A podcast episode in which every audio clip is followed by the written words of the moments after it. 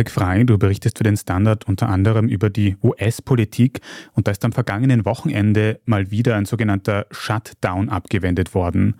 Was heißt das und warum gibt es dieses Problem anscheinend immer wieder? Ja, die USA brauchen jedes Jahr ein neues Budget und das muss jedes Jahr vom Kongress beschlossen werden. Und das ist einfach, wenn der Präsident und beide Kammern des Kongresses in der Hand der gleichen Partei sind, aber das sind sie derzeit nicht. Biden ist Demokrat, der Senat hat eine knappe demokratische Mehrheit, aber das Repräsentantenhaus hat seit den letzten Kongresswahlen eine sehr knappe Mehrheit der Republikaner.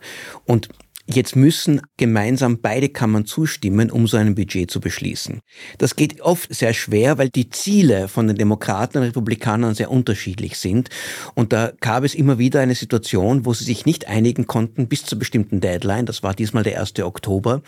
Und wenn das passiert, dann geht dem amerikanischen Staat buchstäblich das Geld aus. Er hat dann ganz bestimmte Sachen und das sind so Einrichtungen wie Nationalparks und Ministerien und gewisse öffentliche Einrichtungen, die sie schließen müssen oder sie müssen aufhören, Bundesbediensteten einfach zu bezahlen. Polizisten und andere müssen einfach dann gratis weiterarbeiten, mhm. bis dann endlich dieses Budget beschlossen wurde. In der Vergangenheit gab es diese Phasen immer wieder von diesem sogenannten Shutdown.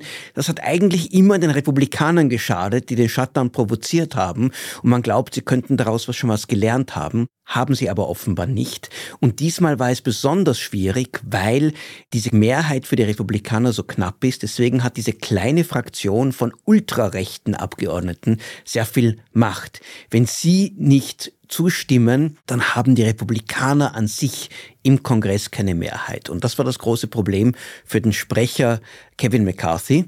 Der hat einen Budgetvorschlag gemacht, der für die Demokraten ohnehin nicht akzeptabel war, aber für diese radikalen Republikaner auch nicht weitgehend genug in all den Forderungen, was sie alles hier durchsetzen wollen, um ihre Ziele zu erreichen.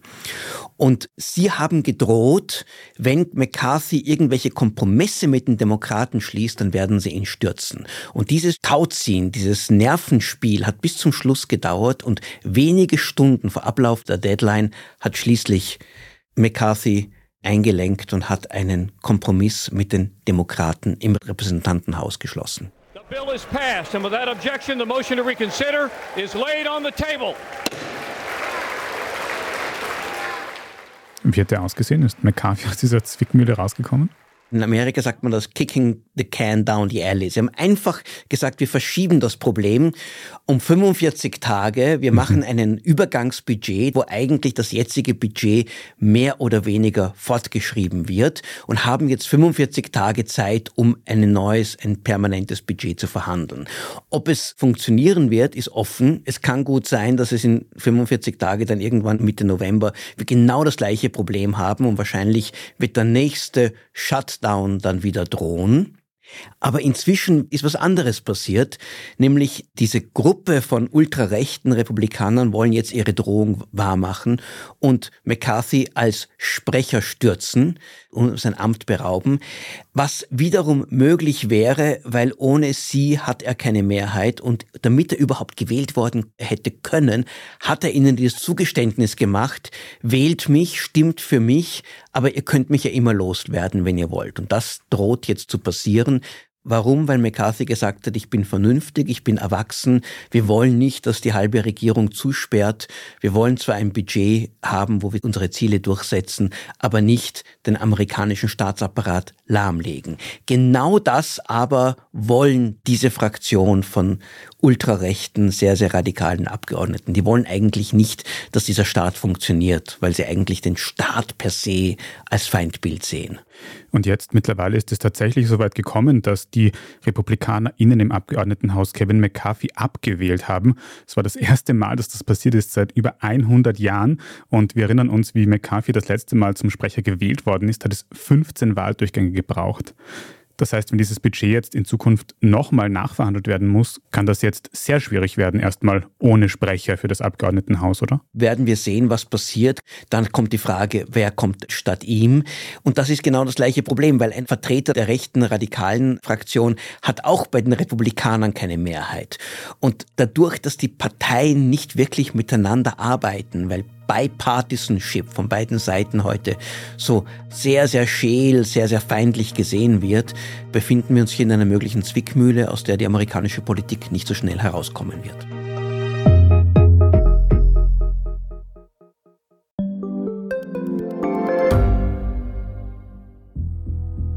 Was ich nicht nachvollziehen kann, ist, warum an jedem Unrecht immer ich schuld sein soll. Ein Korruptionsskandal jagt den anderen. Österreich hat in den letzten 30 Jahren viel über Klimaschutz gesprochen, aber zu wenig getan. Die Politik verschläft die Klimakrise. Die Behörden haben alles richtig gemacht. Fehler vergisst man, statt daraus zu lernen. So sind wir nicht. So ist Österreich einfach nicht. Aber wie ist Österreich dann?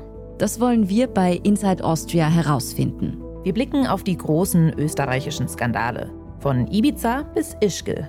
Wir wollen wissen, wer dafür in der Politik die Verantwortung trägt. Und wir schauen genau hin, wo Österreich über seine Grenzen hinaus mitmischt. Vom Wirecard-Skandal bis zum Ukraine-Krieg. Das ist Inside Austria von Standard und Spiegel. Jeden Samstag eine neue Folge, überall, wo es Podcasts gibt.